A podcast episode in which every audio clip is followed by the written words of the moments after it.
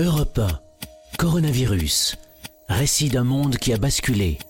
Épisode 4, le fol espoir de la chloroquine, Lord d'Autriche.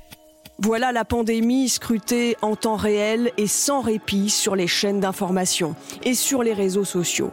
La reine d'Angleterre prend la parole à la télévision pour la quatrième fois seulement en 68 ans de règne. I want to thank everyone Je veux remercier tous ceux qui sont en première ligne et je veux vous remercier, vous, qui restez chez vous. C'est ainsi que vous protégez les plus vulnérables. We will succeed, and that success will belong to every one of us. Nous vaincrons et ce succès sera le fruit des efforts de chacun. Sur Europe 1, un nouveau rendez-vous est créé par Xavier Yvon, correspondant à New York, Les Petites Voix, où des enfants du monde entier racontent leur confinement. À New York, euh, ici, euh, on, on mange beaucoup, euh, beaucoup plus de pique-niques comme des sardines, euh, du concombre, euh, et on mange un petit peu de tout ce qui reste.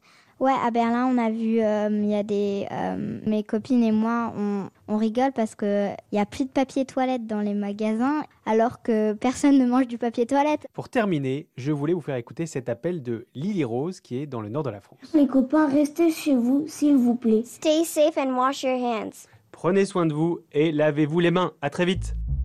Puis revient, lancinante, la question cruciale des masques et les propos contradictoires du gouvernement. La porte-parole Sibeth Ndiaye explique qu'elle ne sait pas utiliser un masque, puis qu'il n'est pas nécessaire quand une distance raisonnable est respectée entre deux personnes.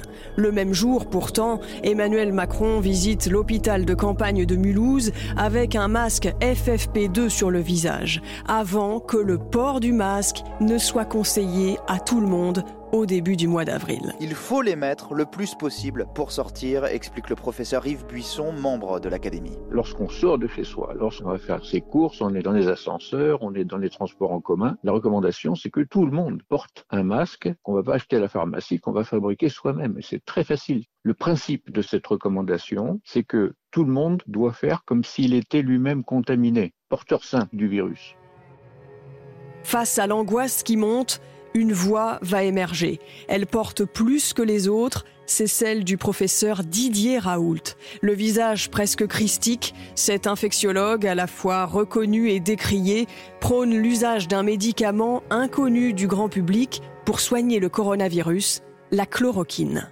On a testé 50 000 personnes ici, ce qui nous a permis de détecter 2400 euh, personnes infectées ici, euh, qui en a proposé des thérapeutiques. Nous avons maintenant du recul sur euh, à peu près un millier de personnes qui ont reçu le traitement hydroxyne, chloroquine plus azithromycine. Nous, on continue à avoir des données qui montrent que quand on détecte les gens, quand on les soigne au début de la maladie, on a des résultats qui évitent une évolution défavorable et on est content que les choses aillent dans ce sens-là. Didier Raoult continue d'affirmer que son traitement marche et une grande majorité de la communauté scientifique continue de dire qu'aucune étude rigoureuse ne le valide pour le moment.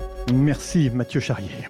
Une partie des Français a envie d'y croire, l'autre craint l'arnaque et les risques liés à la chloroquine. Au début du mois d'avril, la moitié de la planète est confinée. L'épidémie s'est transformée en pandémie mondiale, avec des conséquences économiques catastrophiques. Le gouvernement annonce un plan de sauvetage inédit pour amortir le choc, avec en particulier le report et l'annulation de charges sociales et fiscales pour les entreprises. La Commission européenne va devoir préparer un plan de relance économique. Invité exceptionnel de Sonia Mabrouk sur Europe 1 le 3 avril, la présidente de la Commission européenne, Ursula von der Leyen, dit qu'en Europe, notre union fera notre force. Nous avons traversé ensemble beaucoup, beaucoup de crises. Bien sûr, elles ne se sont pas ressemblées, mais on a souvent prédit la mort de l'Europe. Aujourd'hui, nous sommes toujours là, euh, et pourtant, nous sommes toujours sortis de ces crises par le haut. Nos pays européens, ils doivent travailler ensemble. Et si on voit cette crise, on voit également que personne n'est capable de la maîtriser euh, toute seule, mais nous sommes capables de lutter contre le virus ensemble. Ça ne fonctionne peut-être pas toujours parfaitement, mais bien mieux que chacun pour soi. Moi, je suis convaincue que l'Europe sortira plus forte de cette crise. Mais difficile de surmonter les divisions entre pays européens. La brûlante question des Corona Bonds, destinée à soutenir l'économie en mutualisant les dettes des pays membres, n'est pas tranchée.